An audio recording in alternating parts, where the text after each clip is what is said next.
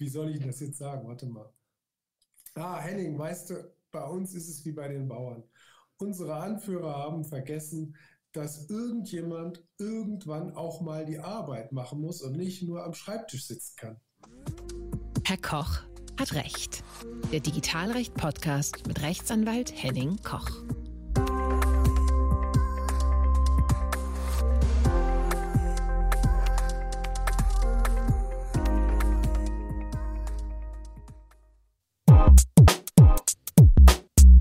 Hallo und herzlich willkommen bei Herr Koch hat Recht.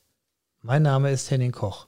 Ich bin Rechtsanwalt in der Wetzlarer Wirtschaftskanzlei Roman Peters Altmaier und Geschäftsführer der RPA Datenschutz und Compliance GmbH. Ich berichte in regelmäßigen Abständen über Themen aus den Querschnittsbereichen des Datenschutzes, Arbeitsrecht und IT-Recht. In der heutigen Folge geht es um die digitale Patientenakte. Außerdem ist diesmal zu Gast als Interviewpartner Internist und Hausarzt Stefan Eisfeld aus Frankenberg-Eder. Mit ihm spreche ich über die digitalen Herausforderungen einer ländlich geprägten Arztpraxis.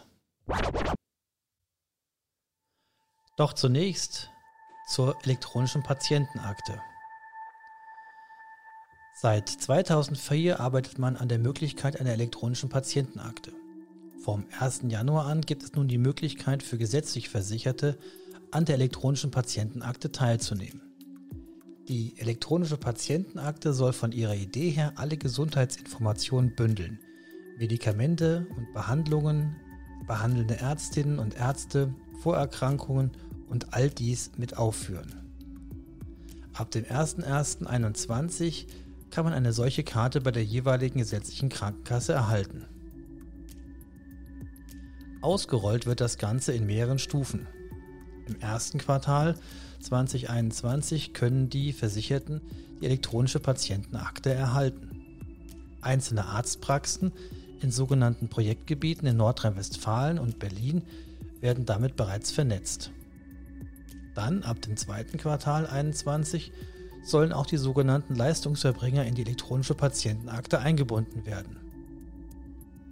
Ab der zweiten Jahreshälfte 2021 soll dann die Vernetzung insgesamt für Ärztinnen und Ärzte sowie für Leistungsverbringer verpflichtend sein. Das hat zur Folge, dass ähnlich wie bei Überschreiten des Honorarbudgets die fehlende Teilnahme zur Honorarkürzung für die Ärztinnen und Ärzte führt. In etwa einem Jahr, nämlich zum 1. Januar 2022, sollen dann auch die Krankenhäuser mit eingebunden sein. Als Anwalt weiß ich, welchen schweren Weg man beschritten hatte, um das sogenannte besondere elektronische Anwaltspost, Anwaltspostfach, kurz BEA, einzuführen. Von der Grundidee her gut, sollen alle Anwältinnen und Anwälte mit den Gerichten und Behörden elektronisch kommunizieren können. Auch hier geht es ja um das Thema digitale Sicherheit und Identifizierbarkeit. Dies bedurfte mehrerer Anläufe und verschiedener Umprogrammierungen. Überträgt man dies jetzt auf den Gesundheitsbereich, habe ich jetzt schon meine Zweifel, dass diese Zeitschiene überhaupt eingehalten werden kann. Für Versicherte bleibt die Nutzung indes aber freiwillig. In einem sogenannten Opt-in-Verfahren kann man nur teilnehmen, wenn man aktiv zustimmt. Stufenweise sollen dort verschiedene Dokumente gespeichert werden können, die letztendlich das Gesamtbild der Patientinnen und Patienten abbildet, wie zum Beispiel ärztliche Befunde, Röntgenbilder, Bilder von MRT, Medikationspläne, Blutwerte, Impfausweis, ja und sogar das Zahnbonusheft soll dort geführt werden können. Den Zugriff steuern die Versicherten selbst. Sie entscheiden, wer darauf Zugriff hat. Dies ist wichtig, weil es sich bei diesen Daten als Gesundheitsdaten um sogenannte besondere personenbezogene Daten handelt. Daten im Sinne von Artikel 9 DSGVO für die besondere Verarbeitungsgrenzen gelten. Kritik kommt vor diesem Hintergrund vor allen Dingen vom Chaos Computer Club. Zwar sollen die Daten verschlüsselt abgelegt werden, dennoch stellt sich die Frage, ob die Daten tatsächlich sicher sind. Die Möglichkeit, Zugriff durch Hacking zu erlangen, ist durchaus gegeben. Schwachstelle ist hier das Leseterminal in den jeweiligen Arztpraxen. Das ganze System steht und fällt aber auch mit der Einhaltung der Berechtigungsstrukturen innerhalb der Arztpraxen und Kliniken. Es kann also nicht ausgeschlossen werden, dass Leseberechtigungen intern weitergegeben werden, mit der Folge, dass nicht nur die behandelnden Ärztinnen und Ärzte Einsicht erhalten, sondern auch andere Personen. Ähnlich wie bei einer Signaturkarte oder einer EC-Karte kann diese durch Weitergabe nun auch von anderen genutzt werden. Gleiches Problem ergibt sich beim Lesezugriff.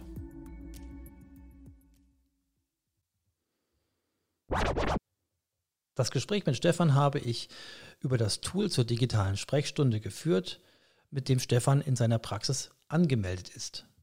Die Tonqualität ist daher leider nicht optimal. Das bitte ich zu berücksichtigen. Witzigerweise ist Stefan auch nach seinem Gespräch, nach unserem Gespräch, doch noch einiges eingefallen. Das kommt dann quasi als Bonustrack nach der Verabschiedung.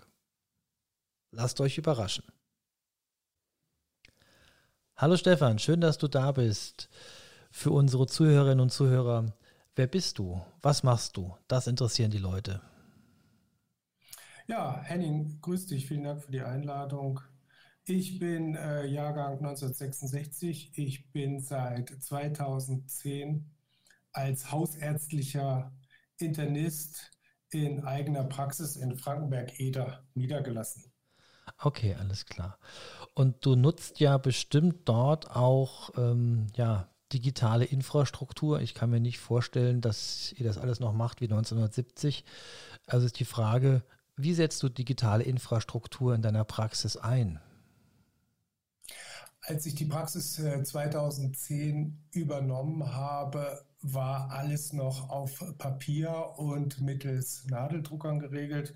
Und ich habe dann schnell gemerkt, so ist dieses Arbeitspensum nicht zu bewältigen. Du musst digitalisieren. In der Zwischenzeit durch viel Arbeit und auch viel schmerzhafte Erfahrung haben wir es erreicht, dass wir eine papierfreie Arztpraxis sind. Und unser Hauptanliegen äh, bei der Digital Digitalisierung ist natürlich die Verbesserung der Arbeitsabläufe und die Verbesserung der Effizienz. Damit erreichen wir dann letzten Endes ja auch eine Verbesserung der medizinischen Behandlung.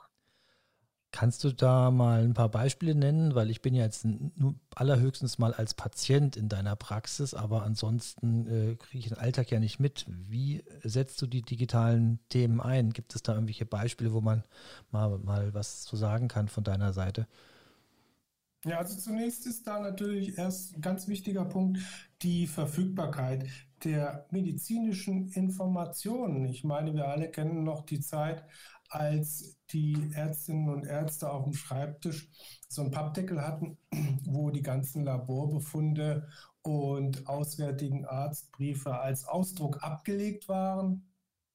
Das führt natürlich dazu, dass man die Information nur da hat, wo man diesen Pappdeckel hat. Wir hatten hier vorübergehend auch äh, eine Zweigpraxis und gerade über eine größere räumliche Entfernung ist natürlich mit dem Pappdeckel nichts mehr zu wollen. Da willst du ja die medizinischen Informationen an dem Ort verfügbar haben, wo der Patient oder die Patientin sich gerade befindet. Und das ist natürlich nur digital möglich.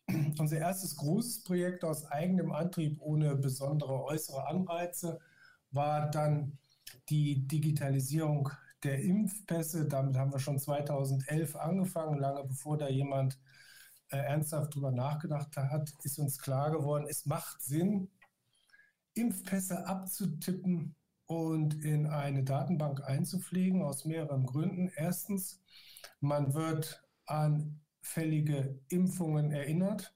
Zweitens, in Abhängigkeit von Laborwerten Alter, Geschlecht, Begleiterkrankungen und so weiter, auch teilweise Beruf, ergeben sich besondere Impfindikationen für besondere Impfungen, die dann über das Normale hinaus empfohlen werden. Und als nächstes natürlich die klassische Anwendung, was zurzeit nicht in Betracht kommt, ist die Reisemedizin. Bei einer modernen Datenbank brauchst du eigentlich bloß die Destination einzugeben und kriegst eine klare Empfehlung, welche Impfungen da sinnvoll sind und welche nicht. Und wenn du dann natürlich gerade bei Touristen, die schon viel in der Welt rumgekommen sind, die Informationen von bereits durchgeführten Impfungen digital verfügbar hast, ist äh, die Erstellung von dem Impfplan eine Sache von einer Minute, gleich mit Terminierung und Ablauf des Impfschemas. Und da ist natürlich dann die Sache für uns interessant. Deswegen hat es sich gelohnt, über diese Welle mit dem riesigen Arbeitsaufwand zu springen, weil wir ja dann den Patienten anbieten können, hier innerhalb von einer Minute kann ich dir sagen, was erforderlich ist. Weil das die die Hauptarbeit eben die künstliche Intelligenz durchführt. Und ähm, so ist das eben in vielen Dingen. Die digitalen Instrumente kannst du dafür eben sehr gut einsetzen. Das ist ja schon sehr vielschichtig und auch ein Haufen Arbeit. Ähm, ich habe das so verstanden, als habt ihr da nach einen riesigen Berg bestiegen, überwunden und jetzt seid ihr quasi auf der Hochebene und äh, geht ganz normal weiter. Und mit neuen Themen, die da kommen, ist es jetzt nicht mehr so ein großer Aufwand. So verstehe ich das vor allen Dingen. Was nutzt du noch für technische Features, um den Alltag in der Arztpraxis zu erleichtern oder den Patientinnen und Patienten einen Komfort zu geben? Also ich meine auch vor allem digitale Themen. Ja, also digital kann natürlich, äh, spart natürlich auch den Patienten Aufwand und Wege. Bei uns können sich die Patienten online Termine buchen. Man kann auch von Seiten des Patienten per E-Mail Fragen an uns herantragen. Aus Datenschutzgründen können wir die natürlich nicht medizinisch beantworten, aber wenn ein Patient das Anliegen hat, dass er gerne angerufen werden möchte oder ähnliches, dann kann uns das auch digital mitteilen und wir rufen dann an. Der Riesenvorteil ist, wenn dem Patienten oder der Patient den Samstagabend um 22 Uhr einfällt, dass er am Montagmorgen irgendwas wissen möchte oder so, kann er schnell eine E-Mail schicken und wir melden uns dann entsprechend auf zugelassenen Wegen. Wir haben zu diesem Zweck auch einen Messenger eingerichtet, der der Datenschutzgrundverordnung entspricht. Da hat man dann auch die Möglichkeit, sicher medizinische Informationen auszutauschen. Du hörst wahrscheinlich heraus, dass das alles so ein bisschen Zukunftsmusik ist. Es sind alles Dinge, die wir aus eigenem Interesse und eigener Initiative tun. Und letzten Endes sind das auch Pfade, die wir schon abseits der, der, der politisch oder der, der verbandsmäßig vorgegebenen Wege äh, beschreiten, weil dort dauern die Entwicklungen halt doch noch ein bisschen länger. Getreu dem Motto der, äh, des Muppets-Labor, hier wird die Zukunft schon heute gemacht, ähm, hört sich das ja schon sehr interessant an und auch tatsächlich sehr weit vorne, sehr avantgardmäßig. Aber du hattest es ja angesprochen, die Verbände, die, die Verbandsstruktur ist noch etwas anderes. Ähm, siehst du Schwachstellen im Gesundheitssystem in puncto digitales Arbeiten oder Datenschutz aus deiner Sicht?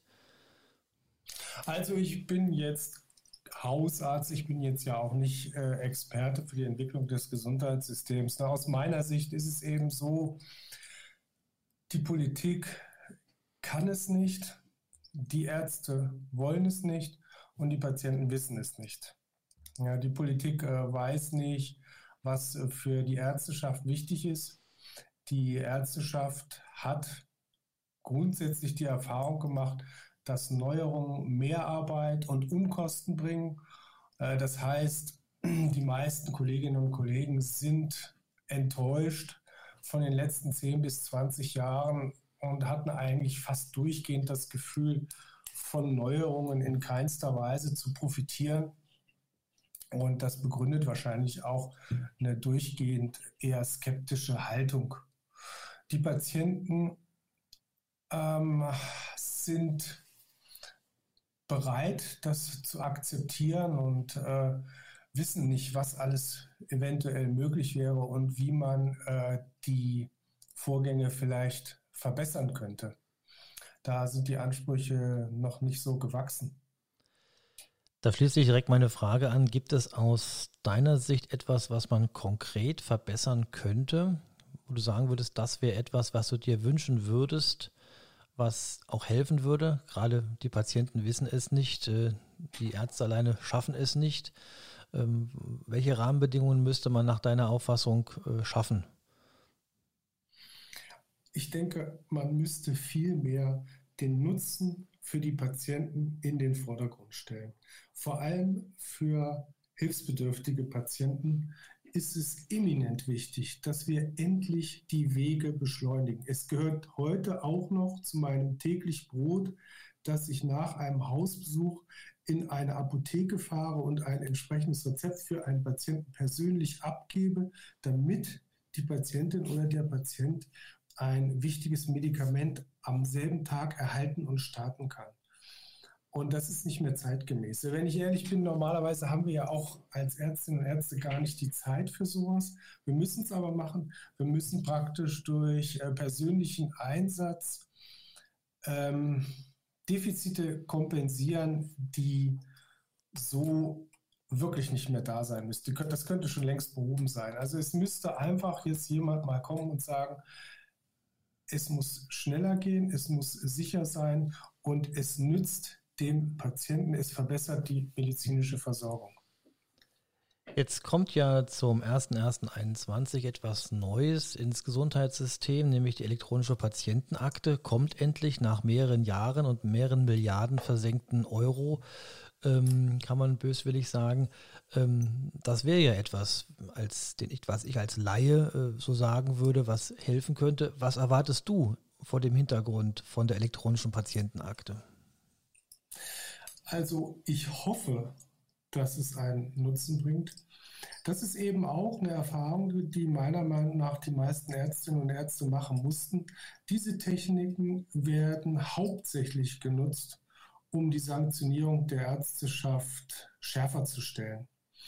Und ähm, auch der Nutzen für die Ärzteschaft in Form von Erleichterung der Arbeit und Steigerung der Effizienz hat sich so noch nicht gezeigt. Und für die elektronische Patientenakte gibt es eben unterschiedliche Informationen. Das ist schwer beurteilbar, da muss man Experte sein. Tatsache ist, es ist ein Konzept von 2004 und die Technik ist natürlich in der Zwischenzeit nicht stehen geblieben. Okay, das ist ja ein etwas äh, trauriges Bild von der Patientenakte und der entsprechenden Erwartung. Ähm, ich hatte es ja in der Anmoderation ja schon gesagt, also die, ähm, die Sinnhaftigkeit ist sehr umstritten und auch das Thema Datensicherheit und Datenschutz ist natürlich hier auch problematisch. Also der Chaos Computer Club hat ja wiederholt hier aus Hackersicht äh, darauf hingewiesen, dass das in der Tat problematisch ist, sei es die Speicherung der Daten und vor allem der Abruf. Das Thema ist ja vor allen Dingen der Abruf und die Abrufbarkeit der Daten an den jeweiligen Stellen. Ähm, das heißt also, wenn die, wenn die Möglichkeit besteht, kann da nicht nur ein behandelnder Arzt, eine behandelnde Ärztin abrufen, sondern theoretisch jeder, der Zugang zu dem System hat. Und das ist ja schon mal eine Schwachstelle. Das wird auch nicht nach meiner Sicht nicht auch die ähm, Patientensicht äh, beziehungsweise die ähm, äh, Sicherheit der Patienten und das Vertrauen darauf äh, äh, fördern. Das ist meine Sicht. Daher schließt sich meine Frage an dich an, meine letzte Frage. Was wird anders in 2021? Diese Frage kann niemand vernünftig beantworten, denn es ist ja vollkommen offen, wie viele Patientinnen und Patienten sich überhaupt entschließen, ihre Daten der elektronischen Patientenakte anzuvertrauen. Das Zweite ist, wie viele Patienten sind überhaupt in der Lage, ihre Daten der elektronischen Patientenakte anzuvertrauen. Und äh, wenn ich an meine Patientinnen und Patienten denke, dann sind da eben auch sehr viele dabei, sehr viele Menschen, die man als äh, schutzbedürftig bezeichnen muss. Und das sind sicherlich äh, Menschen, die jetzt nicht ausreichend Digitalkompetenz haben, um ihre medizinischen Informationen eigenständig zu verwalten und auch die Verfügbarkeit zu delegieren. Andererseits muss man natürlich auch mal die Gegenfrage stellen, Datenschutz hin, Datenschutz her, wie viele Opfer verlangt eigentlich die Tatsache, dass medizinische Informationen fehlen? Wie viele Opfer entstehen dadurch im ambulanten und stationären Bereich? Diese Frage äh, hat keine Antwort, aber es ist ja sicherlich ein wichtiger Punkt, der dazu führt, wie dringend muss man eigentlich im medizinischen System was ändern? Ich befürchte, dass es doch relativ viele medizinische Komplikationen aufgrund von fehlenden Informationen gibt. Ein klassisches Dilemma, das man wahrscheinlich so ohne weiteres nicht auflösen kann. Lieber Stefan, vielen Dank für deine Zeit und schön, dass du heute da warst über die Fernverbindung. Ähm, ja, dann sage ich erst einmal guten Rutsch, alles Gute für 2021 und bis bald. Ja, lieber Henning, vielen Dank und auch einen erfolgreichen Start in 2021. Stefan, dieses Jahr im Jahr der Pandemie, da drängt sich mir natürlich die Frage auf, was hat sich durch Corona vom Praxisablauf her verändert bei dir? Ja, aufgrund des Infektionsrisikos war natürlich das erste Ziel auch im Interesse der Patientensicherheit, die Patientenströme zu lenken. Da haben wir zunächst mal eine Videosprechanlage installiert, um äh, Risikopatienten in die entsprechenden äh, Räumlichkeiten für Infektionspatienten zu lenken. Dann ist die Anzahl der Videosprechstunden mit großem Erfolg exorbitant äh, gestiegen. Die Anzahl der Telefonkontakte ist nahezu explodiert. Zur Sicherheit haben wir dann noch ein äh, virtuelles äh, Wartezimmer eingerichtet, wo man vor der Tür einen QR-Code scannen kann und dann im Auto auf den Aufruf mittels SMS warten kann. Und für unsere Patientinnen und Patienten, die jetzt direkt von der Corona-Infektion betroffen sind, haben wir ein Remote Patient Monitoring eingeführt. Da bekommen die Patienten einen Sau ein Sauerstoffmessgerät mit nach Hause und haben dann äh, die Möglichkeit, webbasiert ihre Daten, Temperatur, Sauerstoffsättigung, Blutdruck, äh, Symptomkonzentration äh, einzutragen. Und ich kann dann auf der anderen Seite auf der Plattform äh, diese Eintragungen lesen und bei kritischen Werten mit den Patienten Kontakt aufnehmen und weitere Schritte einleiten. Das ist in der Tat schon ziemlich High-End. Also das ist ja hier echt schon Bone McCoy, würde ich fast sagen. Ja, genau. Ja, und wir freuen uns. Die Bundesregierung hat das finanziert und wir haben das sofort und dankbar aufgegriffen. Ja, ein Beispiel für auch andere Praxen. Das könnte in der Tat auch mal Schule machen. Das war Herr Koch hat Recht, der Digitalrecht-Podcast. Mein Name ist Henning Koch. Vielen Dank fürs Zuhören. Diesen Podcast finden Sie auf herrkochhatrecht.de, bei Spotify, Apple Podcasts, Amazon und den üblichen anderen Podcast-Apps. Ihnen alles Gute. Bis zum nächsten Mal.